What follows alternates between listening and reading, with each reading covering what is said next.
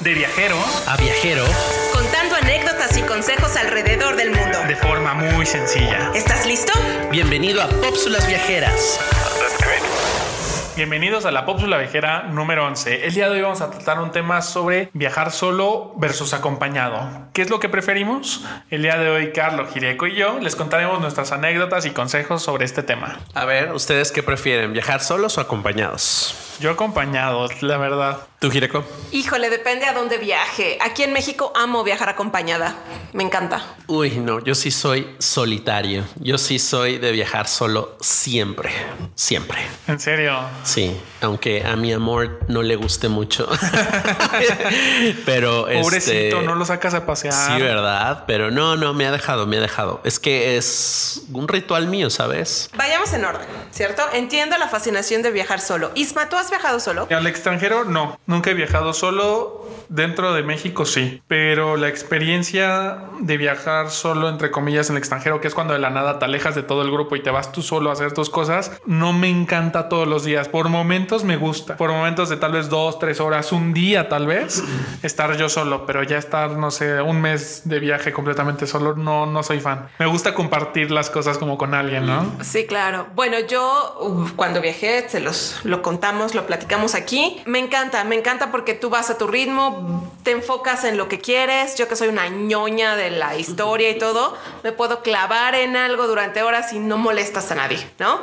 Que usualmente quien te acompaña no, no comparte el misma, la misma, las mismas pasiones que tú, ¿cierto? Entonces, bueno, ese es un pro indiscutible. El y bueno, antes de la creación del selfie stick y demás, es que no sales en tus fotos. de hecho, todas mis fotos de, de París son que alguien me hizo favor de tomarlas y en muchas, en Alemania, por ejemplo, solo sale mi pie. Porque decidí que iba a tomarle fotos a mi pie este, para que se viera que estaba yo ahí. Entonces, ese es un contra muy grande, pero sí entiendo la fascinación que tiene Carlos de, de, de viajar solo. Creo, creo que depende mucho también con qué personas viajes. Yo siento supuesto, que claro. eso, eso importa mucho, por ejemplo, en Concha con Cajeta, nuestro episodio creo que nueve, con lo que nos contaba Ezequiel, ¿no? Que iba con un amigo que ya estaba harto de ver tantas piedras y que Ezequiel quería seguir bajando a ver piedras, ¿no? Nos invitamos a escuchar ese episodio, pero siento que es eso, el sentido de si están en la misma línea con quien vas y saber a quién es decir, oye, sabes que mejor vete con ese grupito de allá y yo me voy con este, ¿no? Yo creo que eso es muy importante. Yo, yo hice eso en mis viajes, irme con ciertas personas que sabía que querían hacer las mismas cosas que tal vez yo quería y otras que tal vez yo no quería, pero me terminaron sorprendiendo. Interesante, dejarte Eso. llevar un poco, claro. Exacto, porque muchas veces dices, ok, me gusta esto y este es mi panorama, pero si tenemos tres cabezas más, pues es un panorama distinto, ¿no? Sabes cosas que yo no, probablemente. Exacto, Enti- justamente. Sí, claro, qué, qué rico también. A mí me pasó muchísimo eso, por ejemplo, en el Metropolitan Museum en Nueva York. Eh, es un museo gigantesco que lo recomiendo visitar, pero es tan grande que muchas veces no sabes ni qué ver. Y si vas con muchas personas o si vas con ciertas personas que conozcan de diferentes temas, te van a decir, ah, oye, hay que apurarle porque yo quiero ir a la parte de Egipto que trajeron aquí, donde hay grafitis egipcios de hace 3500 años. Y hay otros que dicen, no, pero es que a mí me gusta esto porque aquí hay esta obra de arte que está padrísima y tal, tal, tal, tal. Y, y en, por ejemplo, yo en el Met, yo no sabía ni qué iba a ver, o sea, y gracias a todas estas personas yo pude conocer cosas, ¿no? Que yo en mi vida había pensado. Fíjate, curiosamente a mí me pasó eso en el Louvre, en París. Yo iba a las sesiones gratuitas que tiene el Louvre los jueves en la tarde. Tienes dos horas gratis al final del día para recorrer el museo. No lo vas a recorrer en dos horas. Este, entonces eran como carreritas de ir a la sección que querías ver.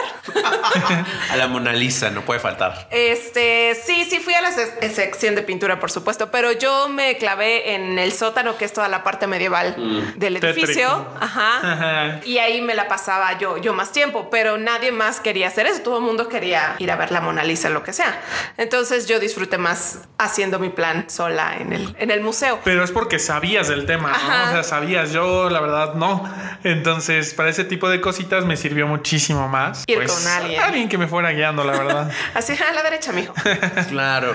Pues miren, yo disfruto también viajar acompañado, te consta, porque Jireko y yo hemos hecho viajes juntos aquí en México y nos acabamos de ir a Colombia hace un año. Y bueno, tiene mucho que ver con la complicidad que, que tengas con la persona que te está acompañando, pero pues no siempre sale bien. Yo me acuerdo que hace unos años viajé con una amiga Europa. Era nuestro primer viaje juntos, éramos así amigos, ya sabes, del alma. Y en el viaje la mujer se deprimió de tal manera que de verdad me frustró mucho. Y entonces estábamos viajando por Europa y ella no disfrutaba igual que yo, ella prefería hacer cosas como más tranquilas o relajadas, yo estaba en la euforia total por salir y conocer cosas nuevas, gente nueva, y ella estaba en un mood pues muy depresivo, vamos a decir. Entonces de ahí yo creo que empecé a, tener una cierta... Como rechazo. Sí, un cierto rechazo a estar acompañado durante mis viajes, porque soy mucho de viajar a mi ritmo, de despertarme cuando yo quiero, de dormirme cuando yo quiero, de pasarme horas en un museo, porque soy mucho de, de irme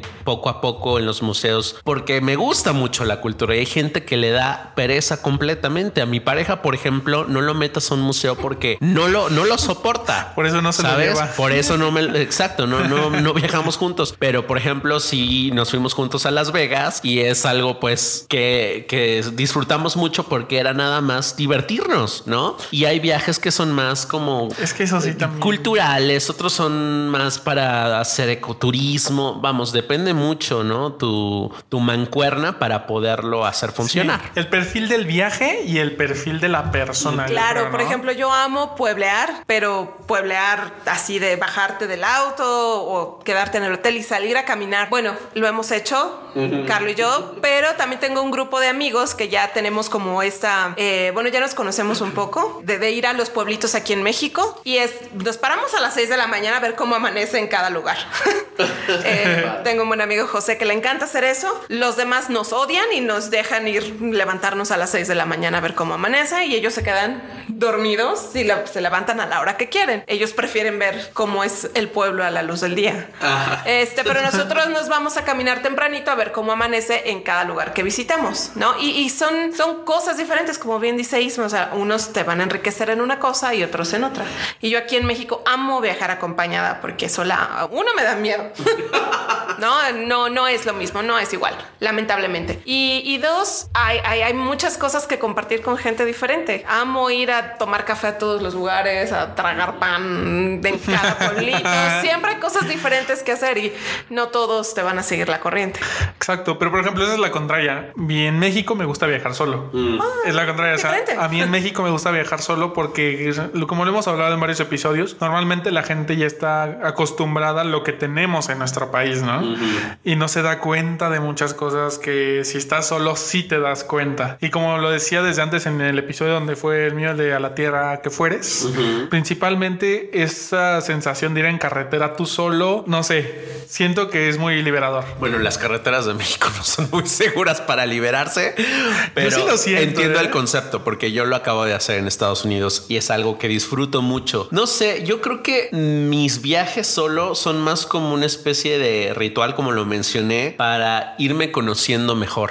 Creo que estando solo te conoces mucho mejor porque vivimos en el rush del trabajo, ¿no? De la rutina día a día, donde no te das cuenta que tienes ciertos pendientes contigo mismo que tienes que arreglar, que tienes que reflexionar, meditar. Vamos, alejarte de lo que ya conoces y de lo que es tu vida día a día para verlo en retrospectiva y desde una perspectiva más lejana y decir, wow, valoro muchísimo lo que tengo en mi país o en mi casa o mm, valoraría muchísimo que esto que estoy viviendo acá lo pudiera vivir en, en, mi lugar, en mi hogar. Entonces, por eso me gusta mucho alejarme porque me da una perspectiva diferente de las cosas. Y pues sí, además de que me encanta conocer gente nueva, y aprovecho mucho que no tengo pues un compromiso de, de, actividades con alguien más como para poder improvisar y de repente salir con alguien que apenas voy a conocer. Ah, eso me encanta, ¿sabes? Y es, es, más que nada por eso que prefiero viajar solo. Pero cuando quieran pop viajeros viajar conmigo, mmm, échenme un phone o escríbanme ahí